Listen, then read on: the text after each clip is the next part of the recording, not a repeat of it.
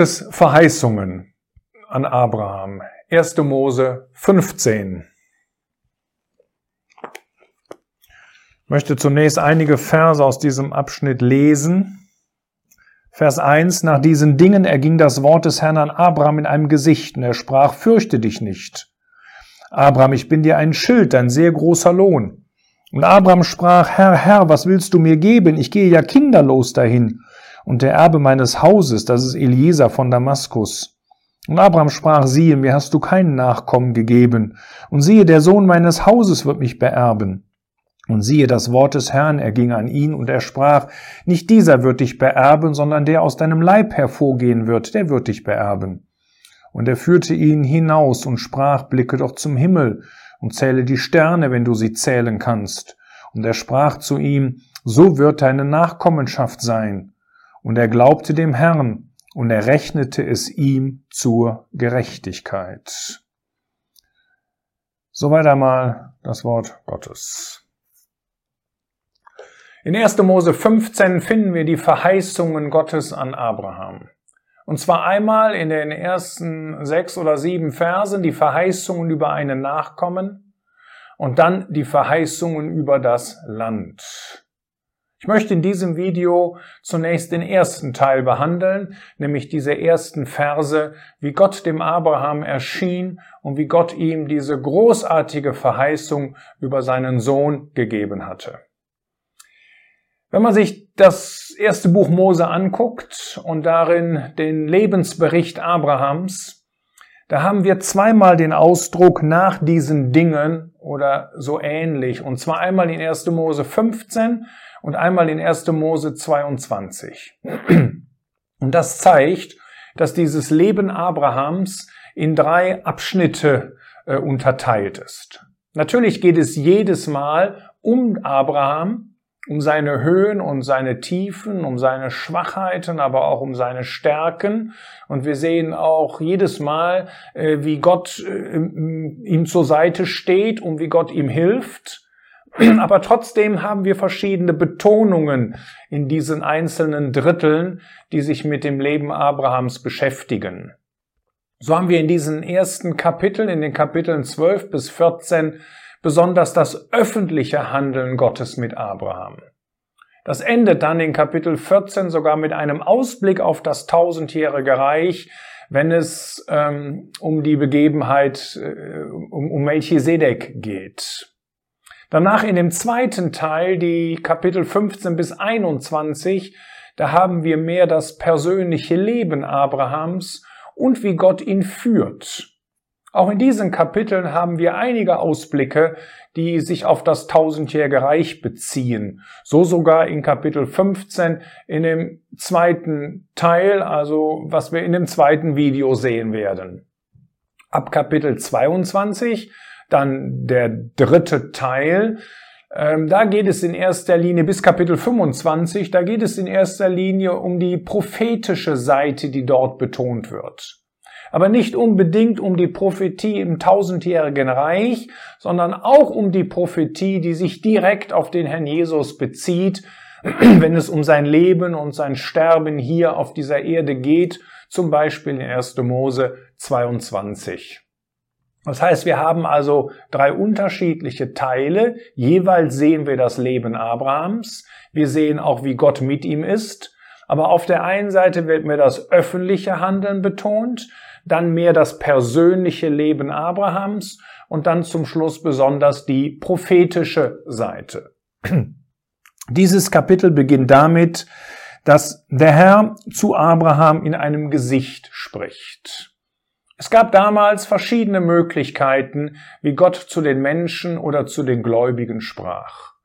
Zum Beispiel in einem Traum, das sehen wir in 1. Mose 20, wenn Gott auf diese Art und Weise zu Ebimelech spricht, ähm, dann ist das meistens mit Warnungen oder mit Anweisungen verbunden. Es gibt einen wichtigen Vers in Hiob 33, der uns das ein klein wenig zeigt.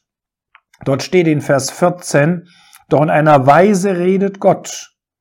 Und in Zweien, ohne dass man es beachtet, im Traum, im Nachtgesicht, wenn tiefer Schlaf die Menschen befällt, im Schlummer auf dem Lager, dann öffnet er das Ohr der Menschen und besiegelt die Unterweisung, die er ihnen gibt und so weiter. Das heißt, wenn Gott in einem Traum spricht, dann ist das häufig mit einer Warnung oder mit einer Anweisung verbunden. Wenn Gott in einem Gesicht spricht, wie hier in 1. Mose 15, dann steht, hat das häufig auch einen prophetischen Charakter, denn auch die Propheten sahen sehr häufig Gesichter. Und es gab Zeiten, da waren sogar Gesichter selten im Alten Testament. So etwas finden wir in 1 Samuel 3. Die Verse 1 und 15 sprechen davon. Ähm, eine andere Möglichkeit ist, dass Gott direkt zu den Gläubigen sprach, zum Beispiel in 1. Mose 22 zu Abraham, wenn Gott sagt, nimm deinen Sohn, deinen einzigen, den, den du lieb hast. Und wo dann Abraham anschließend nach äh, Moria ziehen soll und dann dort seinen Sohn opfern soll. Manchmal haben wir auch die Begebenheiten, dass Gott die Gläubigen besucht zum Beispiel in 1. Mose 18 und wir werden dort noch sehen, wie Gott das tat und dass er dann zu den Gläubigen sprach. Seltener sprach Gott durch sein niedergeschriebenes Wort zu ihnen. Das liegt natürlich daran, dass zum Beispiel hier zur Zeit von Abrahams äh, oder auch noch zur Zeit Mose ähm, wahrscheinlich ja gar nichts von dem Wort Gottes niedergeschrieben war. Das heißt, die Gläubigen hatten das niedergeschriebene Wort Gottes noch gar nicht und deswegen konnte Gott auch nicht direkt zu ihnen sprechen.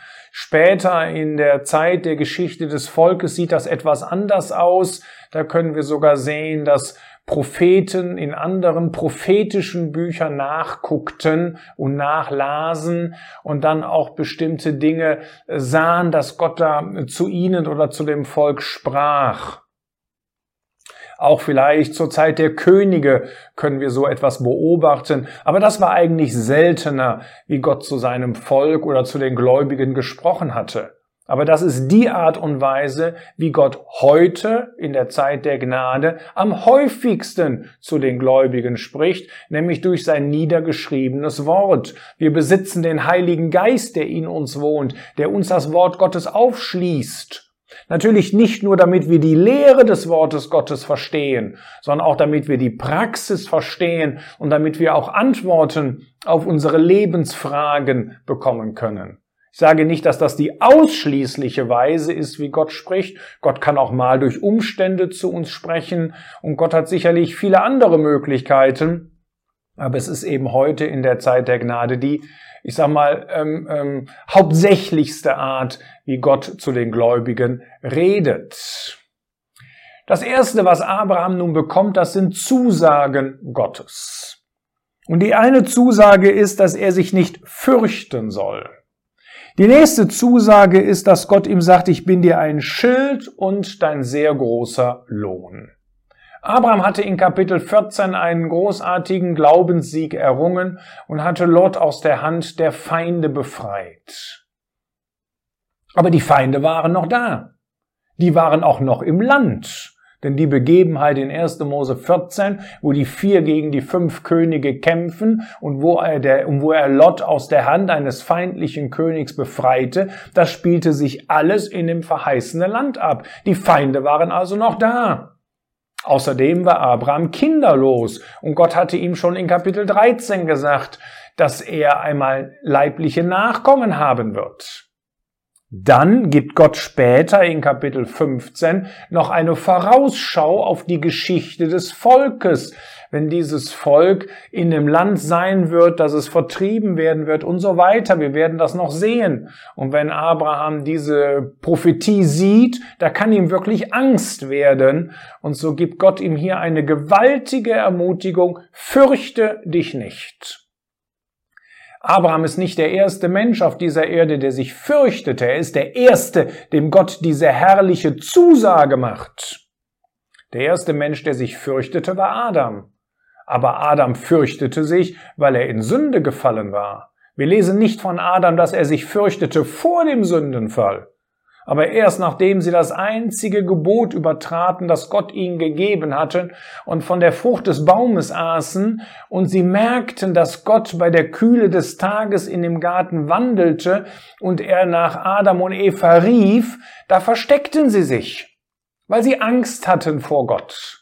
Also Furcht ist nicht etwas, was Gott gemacht hat, Furcht ist eine Folge von Sünde.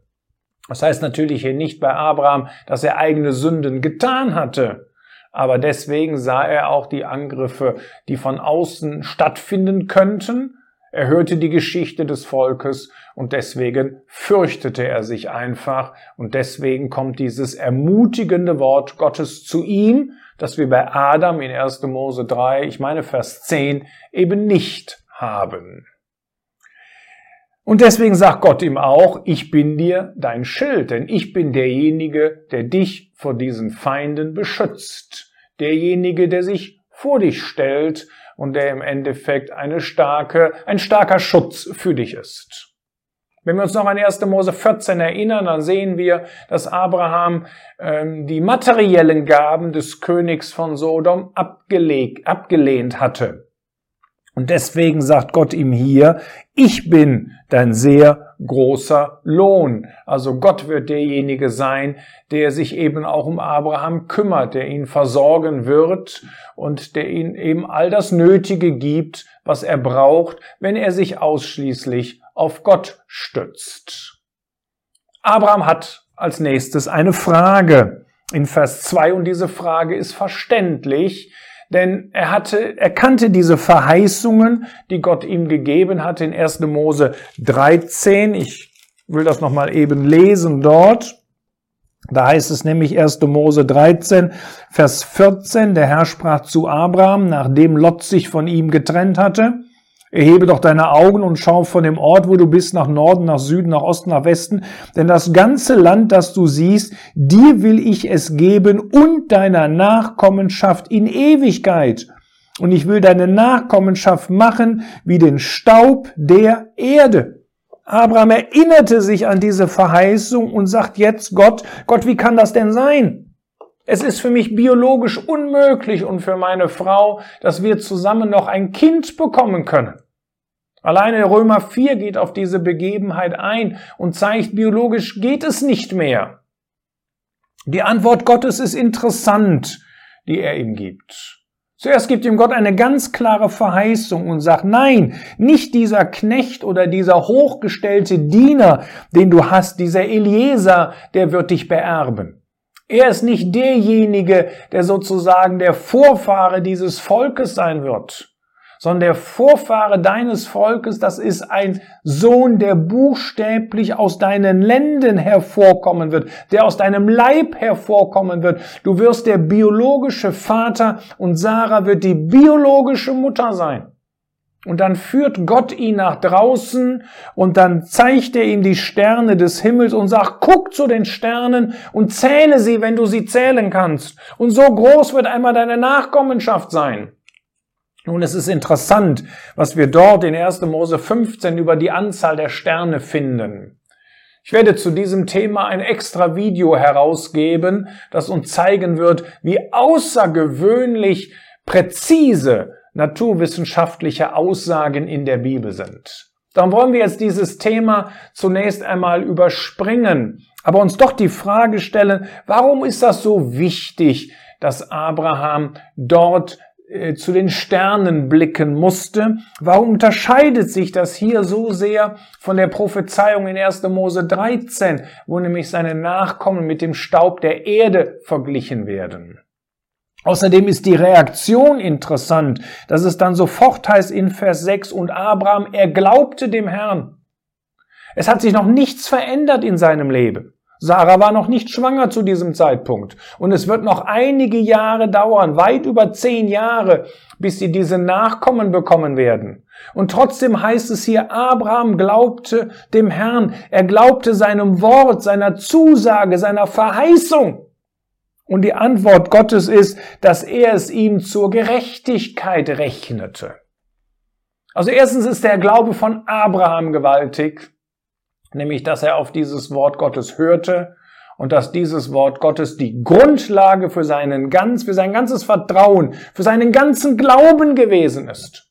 Und Gott rechnete es ihm zur Gerechtigkeit. Das heißt, diese dem Abraham zugerechnete Gerechtigkeit, die gründet sich auf seinen gewaltigen Glauben an Gott.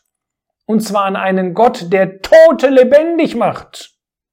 Und das zeigt Abraham später noch einmal in 1. Mose 22, dass er wirklich diesen Glauben hat, wenn Gott zu ihm sagt, opfer deinen einzigen Sohn, den, den du lieb hast, den Isaak.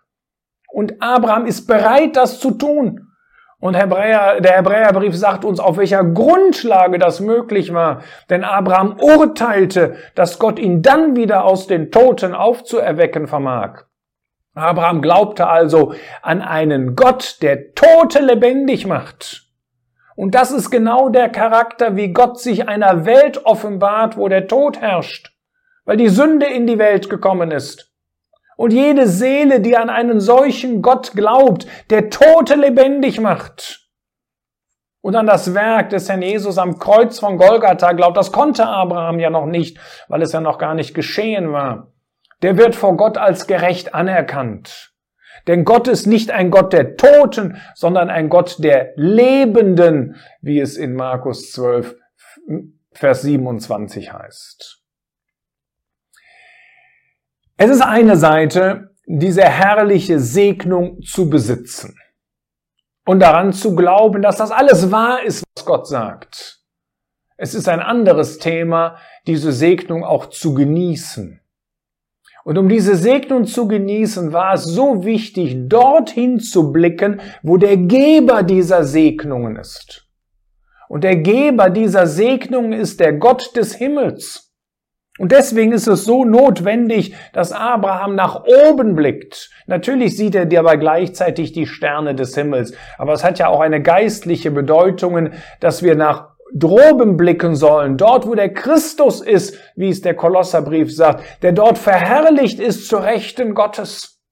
Und dass wir eben nicht ähm, auf die äußeren Umstände gucken, die da sind. Und dass Abraham eben nicht auf den, wie es der Römerbrief sagt, erstorbenen Leib blickt oder auf den von Sarah. Das hätte ihn, ihm den Genuss der Segnung genommen sondern dass er auf diesen Gott der Herrlichkeit blickt und dass er dadurch auch in der Lage ist, diese Segnungen zu genießen.